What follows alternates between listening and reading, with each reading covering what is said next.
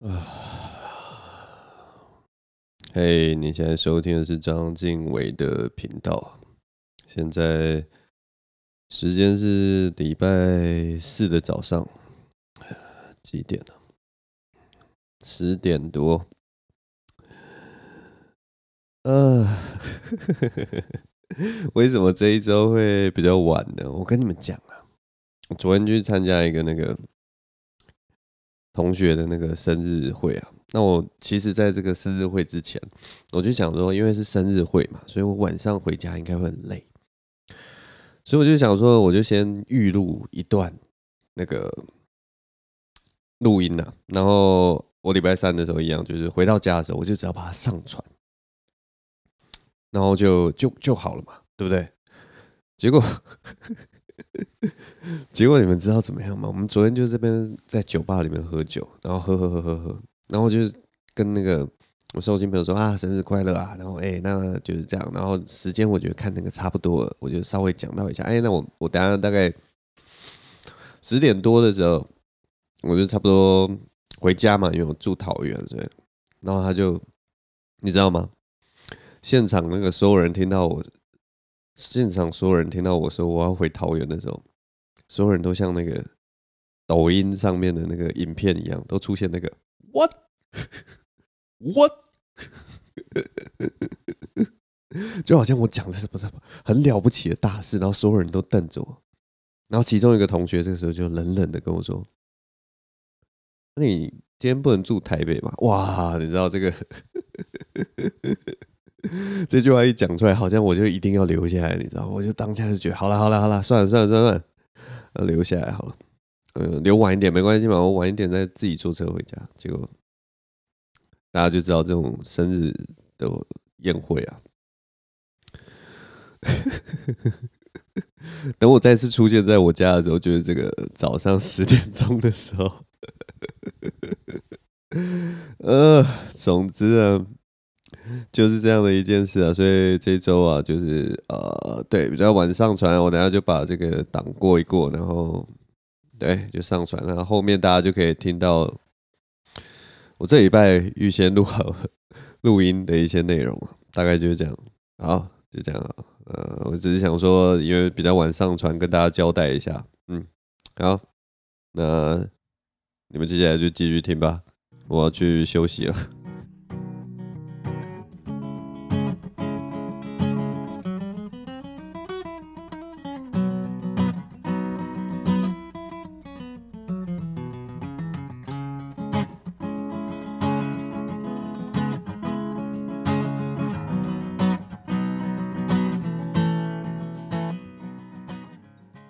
你现在收听的是张静伟的频道。现在时间是二零二二年三月二十二日星期二的晚上十一点零二分。哇，今天怎么那么多二啊？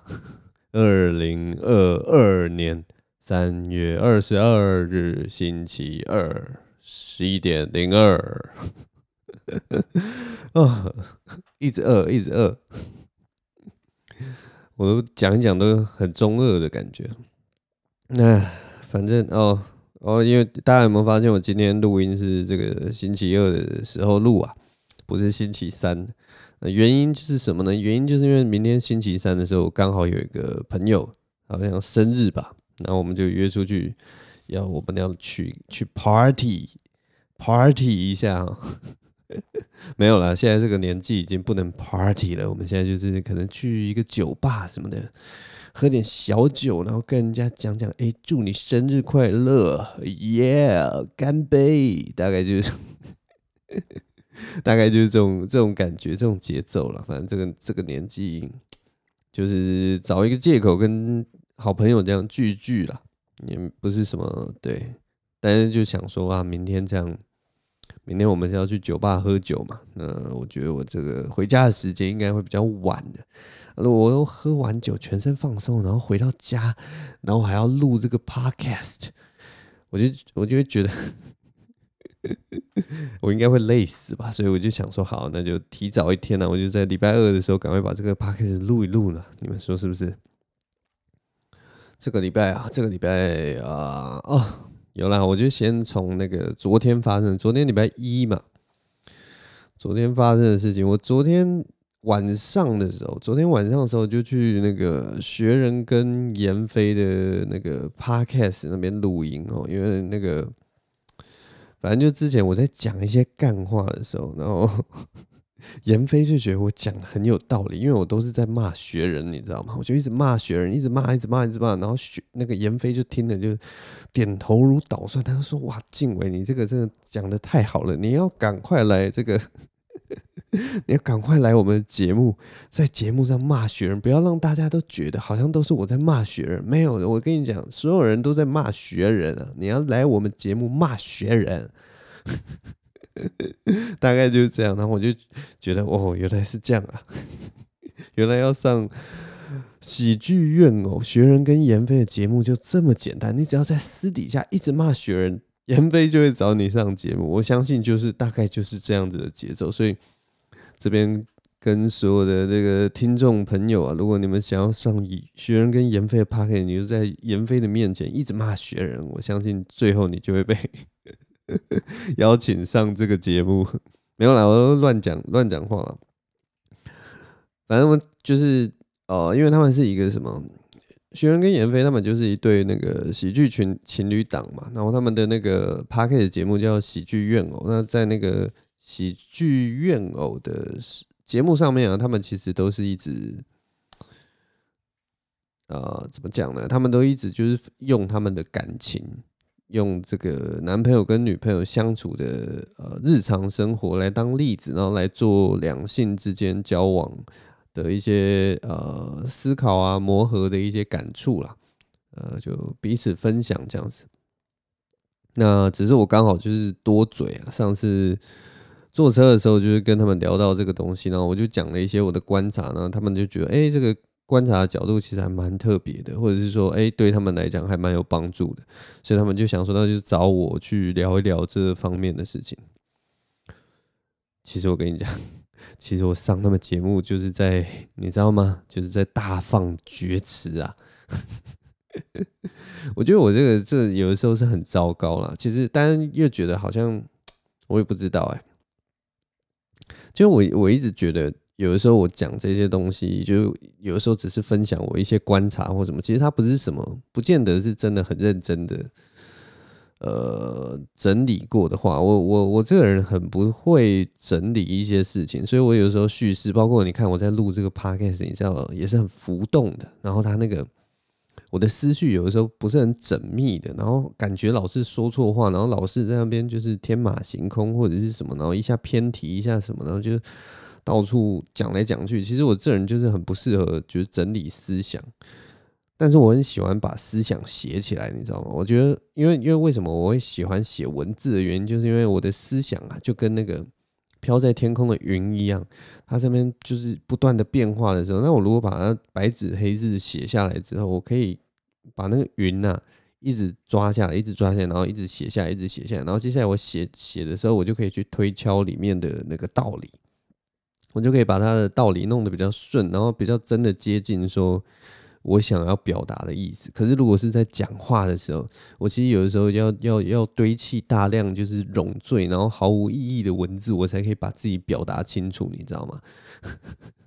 而且那个中间过程可能还有不断的修正，我就觉得我这个人真的是很不适合啊，那很不适合讲话了。我觉得有的时候我讲话就是那种言多必失型的，就是。讲太多就会出问题，所以我就我真的觉得我这一次去去录他们 p a r k e 其实就是在他们的那个节目上面大放厥词，你知道吗？但我觉得在这个时代啊，其实我们都应该，我不知道啦，我就觉得好像应该要把一些想法就是讲出来。那如果别人不了解你什么，你就去修正就好了。啊，如果真的讲错，你就道歉就好。大概就是这样。我就觉得，如果你不把这些想法讲出来的话，其实放在你的脑袋里面，其实。没有什么用啊！我记得后来有也对于这种呃意见啊、建议啊，或者是大道理有一些感触。其实我我我有时候在路上丢一些道理，或者是在丢一些就是建议的时候，都有点像在丢呃随便乱丢，你知道吗？就是我当下的一个想法或反应。那这种当下的想法或反应，其实有的时候是会出错的。但是我就丢出去，反正如果有出错的话，我下次讲的时候我再做修正就好，就是一种很白痴的一个过程。但我想说没关系啊，因为我后来就觉得这种建议或什么，有的时候你你跳脱出来看的时候，你就会觉得这种大道理或什么，其实如果认真来说的话，某方面来讲都像是一个干话，就是就是对你的人生也许就是很没有帮助，或者是说你就只是我不知道哎、这干话的定义到底是什么？就是你看了以后觉得说这根本没有意义吧，这对你的人生毫无帮助。的那种话，然后可是又把它包装成像是一个什么金玉良言、什么警世名言之类的，类似这种感觉。可是我又觉得，有的时候那些就是很有道理的话，它在你人生的某个阶段，它都是也许会对你人生也有所启发的。所以我觉得这种东西就是说，哎，这这一句话对你有用就有用，这一句话对你没用，它就是干话。所以这个东西是标准是主观跟浮动的，所以我就觉得大概是这样。就例如说，例如说，我看那个证严法师的那个近思语，他有些话其实是好东西吧。他例如说教你说，呃，做人处事的道理啊，要心平气和，要礼让啊，要说请谢谢对不起之类。我其实没看过看过近思语啦，但是所以我就 随便乱讲。但反正总之。好啦，其实有啦，我有看过那种近似语，觉得它印在那种笔记本的角落的那种，然后好像旁边就会写说这是证严法师近似语之类的。我只有看过这种，但是我没有那种真的就是拿个一本像那种呃孔子的《论语》一样拿那种一本在家里慢慢读那种，我没有做这种很认真的事情。但就我的印象来讲，就我看那些近似语，我有的时候真的看的是没感觉的。但它是不是好东西？它其实也许有些句子，它其实是很好的东西。然后给给给给一些呃给一些人看的时候，他也许是很有感觉。他觉得哦，这个东西真的是有教导到我人生的道理。我觉得我未来就是可以照这个去修正我现在的一些呃一些问题什么的。那有些人，例如说我在举例一个例，有些人念那个心经啊。他念心经的时候，他的心是真的能够平静下来，或者是说他真的能够得到一些呃缓解、舒缓的感觉。也许有人念了，他就再也不怕鬼了之类的，我不知道啦。就是他有点像定心咒那种感觉，但是对我来讲也是比较没感觉的。那如果这个东西对你有感觉，它就是有用的东西。那你也不要说就是对我没感觉，然后我说没感觉，你就好像很很很被冒犯到而已，对不对？像这种这种事情，所以我们就跳回来想说，其实我那天在讲的那些观察或什么，或者是我一时之间乱丢的一些话，大概也是这样子的道理啊，就是 大放厥词的时候，就是哎，如果对你有帮助，如果对你有启发，那就是就是还不错的东西嘛，就是好东西。但是如果说你就觉得啊，这屁话啦，然后这干话啦，然后这对你没有帮助了，那你就当做没看到就好了。大概这种感觉啊，我我我觉得有的时候大家对啊、这种言语的东西啊，有的时候抓得太紧了，你知道吗？因为现在现在这个这个人人都可以讲话的年代，或者像我这种啊、没有什么营养的人，也是可以录个 podcast，还每一周都录，每一周都录个三十到五十分钟，哇靠，是有那么多话好讲啊！对不对？连我这种人都可以每每一周讲出这么多话，然后你觉得言论有这么重要吗？当然我知道，最后就是言论这种东西就变成那个话语权嘛，就是话语权越大的人，好像影响力越大，好像越他的讲的话就越重要什么的。可是我觉得，反正我现在就是有一种小确幸，反正我觉得还是一个。小人物，所以我就乱讲一些话没有关系啊。但是就是，总之就是，我相信我的听众也都是这个心胸宽大的人啊。就是如果我讲一些屁话或什么毫无道理，你们根本其实没放在心上啊。哎，大概就是这样。总之，我就去那个学人跟严飞的那个录音室啊，分享了一些我讲的一些屁话啊，然后。好像还算蛮顺利的，因为录完以后，那个他们就一直说，哎、好像不错，然后很顺啊，节奏很好啊，然后说什么哦，他们之前刚开始录的时候节奏都很差 什么的，然后现在节奏变得哎、多一个人好像节奏变很好什么的，然后我就跟他们说，哎呀，你你就是你们其实就可以去听我大概两年前录的那个 podcast，我那个才叫节奏不好。我两年前的时候，哇塞，跟的跟什么一样，然后呃也不大会讲什么，然后而且最最一开始录，我不知道大家有没有这样的印象。如果你不知道的话，你可以往前去听我最老的集数了。但是我觉得你听了以后就觉得，啊，以前怎么会录成这个样子？而且以前我在录 podcast 的时候，我真的回想起来，就是那种二十分钟到三十分钟的内容啊，对我来讲都是一个挑战。我每次在录的时候都会想说，哇靠，二十到三十分钟好难呐，要一直讲话好难呐。我这人就是一个话少的人，要话多好难呐、然后结果现在你知道，我光现在在前面这样扯一扯，扯来扯去就快十分钟了，就十几分钟了。搞什么东西？是到底是节目越来越水了吗？是 还是怎么样？但有听说是有变比较生活化了，我这一点还是觉得，哎，还是不错，还是不错。我现在是有在慢慢的进步的。谢谢大家的支持跟鼓励。好了，总之礼拜一就是去录这个东西。然后，哎，我上礼拜几啊？那个是礼拜几？反正我上礼拜周末的时候，忘记是六还是日了。然后我去看的那个蝙蝠侠，还是蝙蝠侠？好像蝙蝠，但不重要了。反正我去看那个。The Batman，看了那个 Robert Pattinson 是吗？是 Robert Pattinson 吗？罗伯·派丁森哦，我我我有点忘记他名字，但是就是他演的那个新的那个 Batman，我必须说真的很好看，我很喜欢这一集的 Batman，而且我看的时候，虽然他那个节奏是偏慢的，但大家就知道我是很喜欢慢节奏的电影，他那个那个那个那个。那个那个节奏真的是完全打中我的胃口，它让我可以细细品尝每一句台词的精妙之处，它让我可以细细品尝那个光影，让我细细品尝那个演员的演技，还有他的配乐，还有他的那个音效，什么都可以哇！我觉得真的是他给了我很多的时间去看这些东西，让我非常的非常的过瘾。而且他哇，真的是，我觉得真的是很好看，非常好看。我我非常喜欢这一部新的那个蝙蝠侠。然后看的时候真的是觉得超级兴奋，因为你知道我我我在看这部片的时候，大家都会专注在那种，大家都会专注在很多就是里面，例如说跟以前的有什么不一样或什么。可是我在看这部片的时候，我可以很明显的感觉到，它其实是一部在讲。蝙蝠侠，我自己的诠释啊，你如果觉得没有道理，就也一样当干话。我自己的诠释就是觉得他是在讲蝙蝠侠的心理状态的一部电影，他完全就是在整部片就是有点像是蝙蝠侠这个人他他的思想的那个脉络跟他的思想的呃一个整篇的隐喻哈。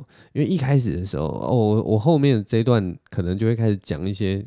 跟那个剧情有关的那个剧透，你如果还没看蝙蝠侠，或者是说你还不在乎的话，你就可以呃，应该是哦，我有我我我啦啦，我又录错了，等下重新讲一次，就是如果你还没看过蝙蝠侠，然后你会怕剧透的话，你现在就按出去啊，你今天就听十五分钟啊，就这样就好了，因为我后面可能都讲蝙蝠侠了，可能还最后结局可能还会再讲一些别的事情，但是就是。这一段应该会很长，大概可能二三十分钟，所以 你如果怕剧透，你就不要听了。那你如果不怕剧透的话，你就继续听，或者是说你就觉得啊没有差，你想听听看我对于这部蝙蝠侠就是的看法，然后可能会带到一点点剧情，你觉得没差，那就没差。好，好，我已经把那个这个叫什么 spoil 呃 spoiler 呃 spoiler alert 是吗？spoiler alert。对对对对，Spoiler Alert，就是呃暴雷警告讲完哦，就这样哦，后面我就要开始讲喽。反正我就觉得这部蝙蝠侠是在讲那个蝙蝠侠的他的内心的一个想法，或者是说他的希望破灭，然后的那个心理的那个呃他思考的一个过程，所以他一直是我觉得是在有点像是在在在在在寻找自己的自我定位，或者是说在寻找自我价值的一个过程。所以他这部这个犯罪心理片，我一直觉得他整部片就在爬树爬树这个比较生嫩、比较青少年的蝙蝠侠的一个心理状态。然后他他反反映出来就是这个真正的危险，其实是在那个自我的意识里面哦，是在这个蝙蝠侠的自我意识。其实从从这个。骗子的一开始啊，他是在，他是，他是，他是，呃，蝙蝠侠在写日记，然后他其实就有讲到说，他希望成为这个城市中的那个恐惧，他希望成为恐惧以后，他可以，他可以这个叫什么？他可以让罪犯会害怕，他希望成为这样子的存在，然后利用恐惧的力量，让大家都不敢出来犯罪。这是他，我觉得这是他开宗明义就在讲说他。在做的事情，或者是说他希望能够达到的事情，然后接下来随着那个剧情的发展啊，他慢慢就开始觉得说：“哎，我虽然希望是成为大家最恐惧的事情，然后我希望在那个犯罪者在犯案的时候，他会想到说：哇，有蝙蝠侠，我会怕，那我不要再犯罪了。或者是说，有一些还没有成为真正的坏人的，还有一半的良知的人，可能。”因为他的呃做所作所为而感到更害怕，他不敢出头。照理来讲，这是他想要达到的一个目标。结果后来发现，这个社会因为他出现了模仿犯，大家都觉得这种他戴着面具，然后呃利用他的那个呃利用他的装备，或者是说利用他的那个呃乔装，然后。利用乔装在这个社会上，好像类似除暴除暴安安良，或者是说展现自己正义的这种行为很帅，所以有些人就开始模仿他。可是当他们在用他们的方式执行正义的时候，他们可能会做出伤害别人的事情，他们可能会杀人，他们可能会放火，可能会呃用炸弹炸人之类的。结果这些事情。在蝙蝠侠眼中就觉得啊，你们做的也是犯罪啊，怎么会这样？可是他们也是在贯彻他们的正义，而且他们最后，反正最后就是在一个这样子的模仿犯的情况下，然后他跟那个罪犯面对面的时候，蝙蝠侠跟罪犯面对面的时候，他忽然就发现他的那个模仿犯就跟他说：“你就是我的偶像，我就是都在学你的。”然后我现在居然看到我的偶像，我觉得我好感动。你知道那个蝙蝠侠那个心里有多么的五味杂陈？我明明就是也是在贯彻我自己的正义，然后我设下了一些一些那个我不能犯的错，例如说我不不杀人或者是什么的。结果没想到他的模仿犯完全没有重视到这一点，他们只重视到他呃。利用私刑的概念执行心中的正义这件事情，然后而且那个时候那个模仿犯还跟他说什么？哦，我跟你一模一样。可是那个蝙蝠侠你知道吗？蝙蝠侠却心里有苦，他有苦说不出，他气得要命，他就是觉得说，我跟你不一样，我才不是这种人，我不是这种人。结果那个罪犯就是好像就是那个啦，就是这部片的那个大反派叫 Riddler，好像叫什么谜语，那个叫什么中中文译名我忘记叫什么了，反正就是 Riddler。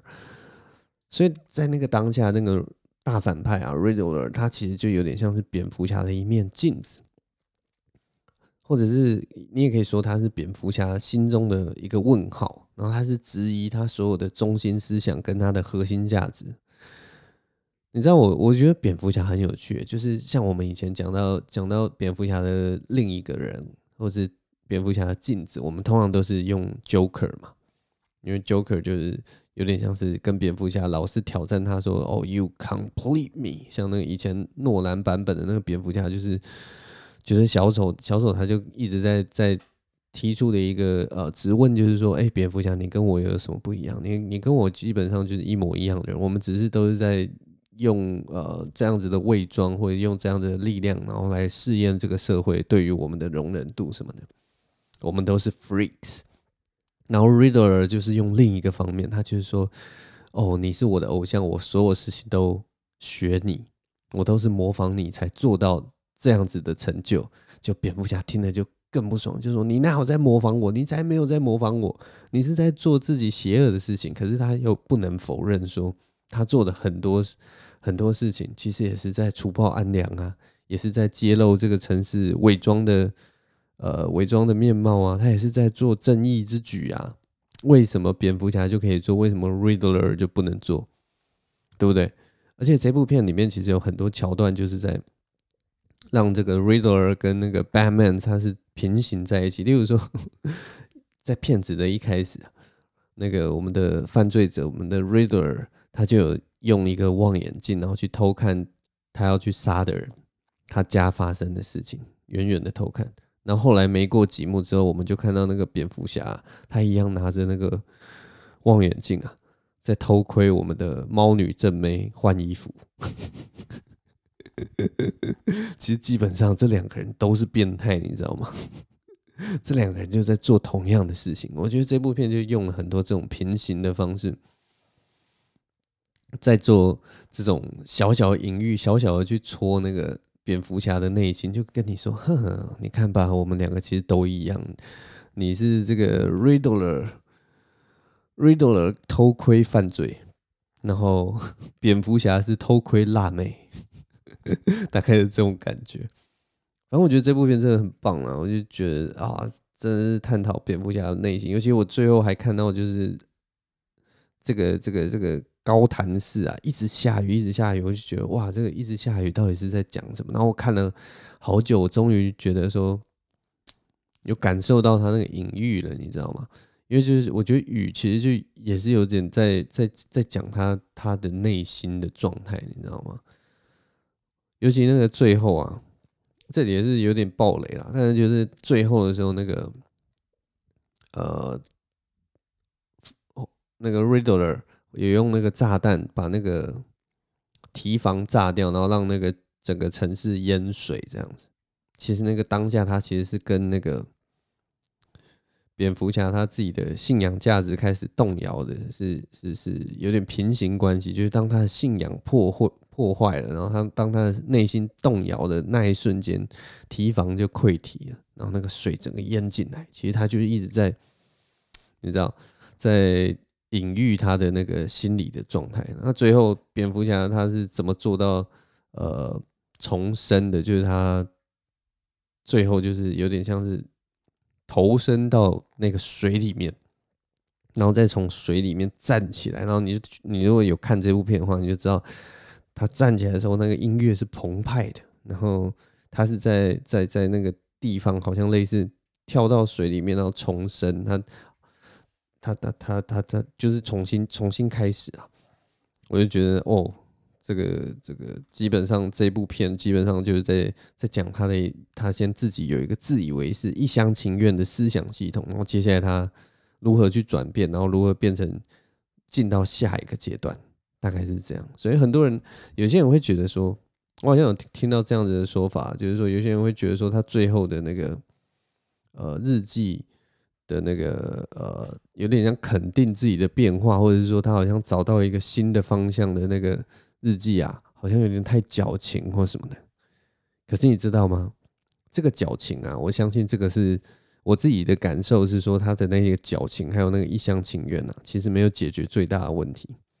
就是他那个矫情的东西啊，我相信到下一集会变成是另一种挑战，或者是说会会让他再次变成是他自己以为他已经往前走了，可是其实他的那个自逆或他心里的那个状态一直都没有解决，他的自我探索还没有结束，这只是他一个阶段性，就是说哦，我从第一个阶段我想要成为这个城市的恐惧，然后我现在变成我想要。成为这个城市的一丁点的希望的象征，但是我相信下一集啊，它一定会破灭，就是它无法成为这个城市希望的象征。这是我的预言呐，我觉得下一集应该会往这个方向，就是每一集可能都是让他产生一些自我的质疑，或者让他产生一些反思，就是永远都有一个呃反派的角色或什么，让他觉得说，难道我其实。根本不是我想的这么好吗？难道我都不是我想的形象，我我做出来的事情，我希希望能够带给人们的形象，是不是都永远都没有办法达成这件事情？我觉得蝙蝠侠一直都是这样子，他是一一直一直要，我也不知道要怎么讲哎，我觉得他就是一个要不断的自我探索的一个角色，这就是蝙蝠侠。啊。大概就这样，我看完蝙蝠侠大概就是这种感觉。反正我很喜欢这部片，然后它是很值得去大戏院看的。但我看点蝙蝠侠，我真的有一个我最想要吐槽的点，我最想要吐槽的点就是，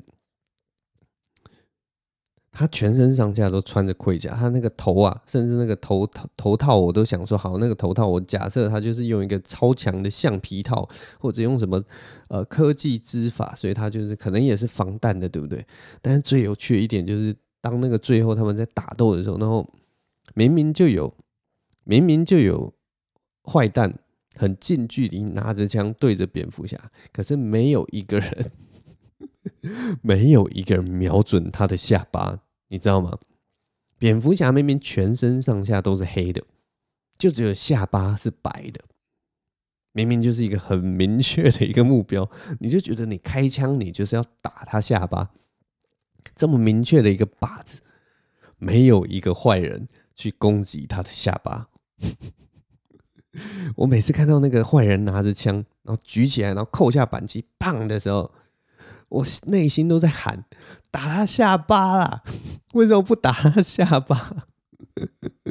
为什么不打蝙蝠侠下巴？蝙蝠侠下巴为什么不能打？你为什么偏偏你开枪这么屌的枪？为什么你就是要打他那个防弹的胸口？或者是啊，你刀子就是要砍他可以防防防刀子的手，你为什么不刺他下巴？你为什么不捏他脸颊？对不对？为什么？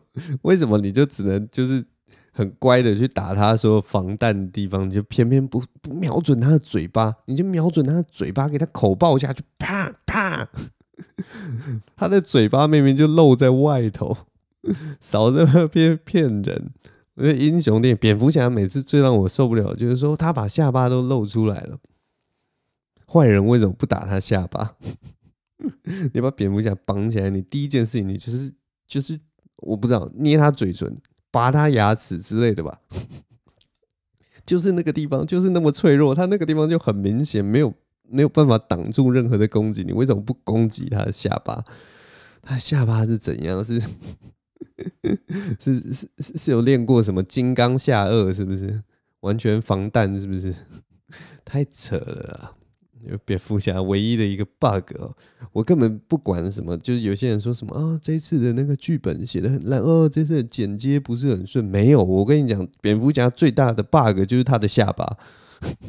这个下巴的问题不解决我的疑惑的话，我觉得蝙蝠侠这部片就是一个，你就完全不用管什么。呃，要合理，要什么？就是他一开始就是建立在一个不合理的角色之上了嘛。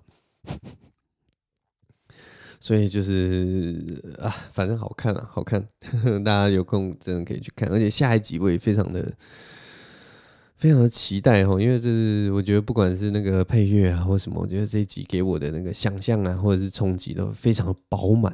嗯，推荐大家去看，这就是我去看蝙蝠侠的一个心得。啊，大概就这样。呃，上礼拜还有什么事情？哦，我最近想到，想到，想到。我最近遇到一件很受不了的事情，这真的很糟糕。最近有一个人非常的机掰，非常的机掰。我们反正就是我最近跟朋友啦，有想要约约约一团来出来吃饭。然后我们从那个过年之前，大家知道过年是什么呢？过年就已经一一个多月前，快两个月了之前的事情了。我们从过年那个时候，我们原本要过年前要约吃饭，约约约约约约约到过年后，说过年后来吃个饭，然后又约约约约约约约到现在，我们那一顿饭都还没吃。然后我们都其实，在赖上面，我们都会有讲，然后我们都有跟他说。哎、我们来约约吃个饭好不好？然后那个人啊，就真的很机掰。那个人每次都讲说：“好啊，好啊，你们就约啊，没问题，我有时间，我马上就跟你们吃，可以啊，约啊，约嘛，约一个啊，约一个约一下啊，然后他就讲的那种很斩钉截铁，说约啊，没有没有不给约啊，拜托可以啊，约啊。然后你知道吗？最烦的是什么？最烦就是我们如果约了，我们如果约了，我们说哎、那我们呃礼拜三晚上我们来吃个饭好不好？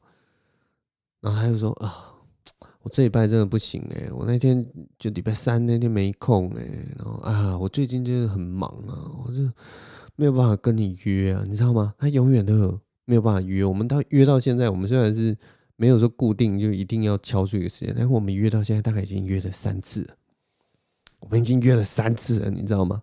没有一次约成哦，而且每次都是那个同一个人哦，那个同一个人就说他没有办法哦，他没有办法来哦。我真的约到后来，我真的是觉得受不了了，真的太受不了！怎么会有这种这么鸡掰的人啊？我最讨厌这种，就是你每次就是人家说要约，然后你就这边说啊约啊可以啊约啊，我最闲啦，然后最后又不出来，你知道吗？从过年前就说到现在，你知道那个人是谁吗？那个人就我，那个人就是我。我跟我同学就是一直在那边，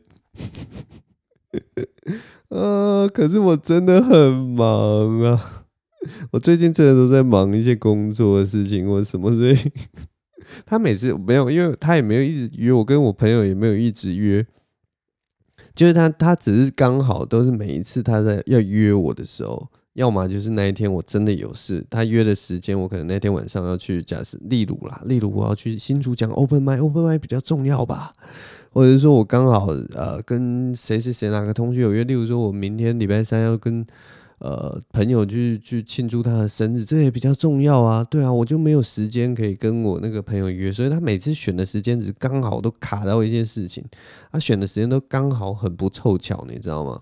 我也不知道为什么，但是。但就是这样，那个机掰人就是我，然后就是我每次都会跟他说：“好啊，约啊，约嘛，约一个啊，我应该都时间都有空啊。”呃，真的是哦，我真的是爽约太多次了啊。但我也不知道了，哎，这种事情就是要天时地利人和嘛。我觉得约约人，尤其我现在都已经搬到 桃园了，我上上台北基本上就是，如果只是为了吃一顿饭，其实有的时候又会觉得，哎，好像如果只是那种平常无所事事要吃个饭，的确是现在这个情况是。机会比较少一点呐。我如果要那种无所事事的出现在台北市，然后只是为了吃个饭，或者是说，对啊，真的机会变蛮少的。我现在就是，唉，我也不知道，离台北生活圈真的是稍微有点距离啊，稍微有点距离，除非是蛮重要的场合啊，或者是什么，我才会才会跑台北啊。哎，大概就这样。啊。完了完了完了完了完了完了，你知道吗？现在好像已经讲的差不多了。好啦，我今天已经录到现在大概三十五分钟了。我不知道哎、最近真的是没发生什么太太太太太多的事情啊。啊，我也不知道。哦，如果现在再讲下去，我就会变成硬讲。硬讲的话，我觉得就我之前的那个情况来讲，好像都不是很好哎。好啦，所以现在时间也蛮晚的，我这一周就让我稍微小小的偷懒一下吧。嗯，下礼拜如果有。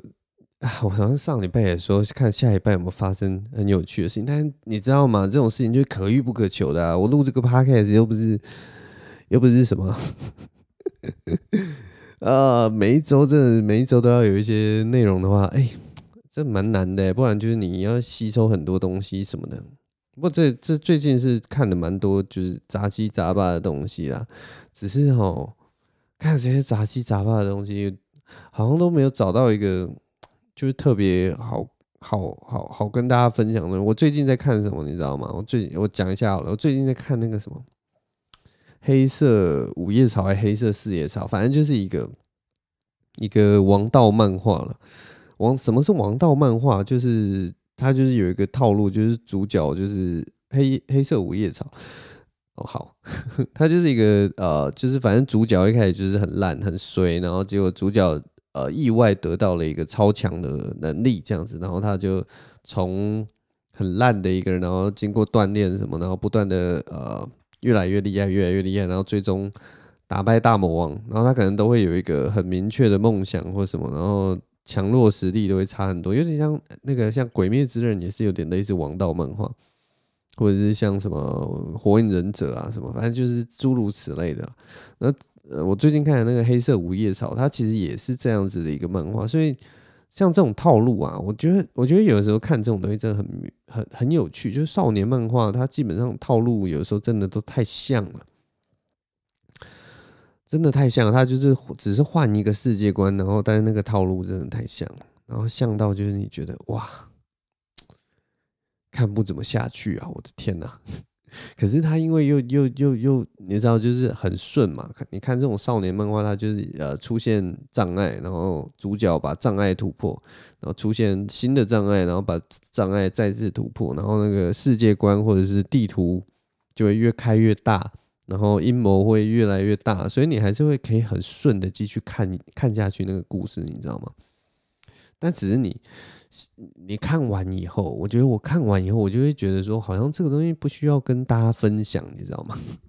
因为它也不是怎么多多厉害，但是它又是一个还蛮有娱乐作品的一个观影经验，所以我也不知道哎、就是偶尔的时候，我觉得人有的时候就是好像在某种状态下，其实是需要看这种无脑的东西，就是不需要思考，你就是跟着那个主角，然后一起去冒险，然后冒险，然后。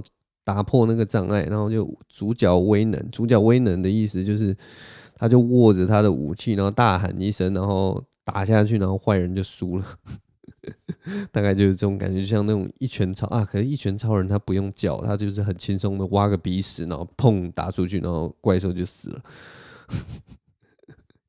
啊，反正对啊，最近就在看那个黑色五叶草，它其实也是一个。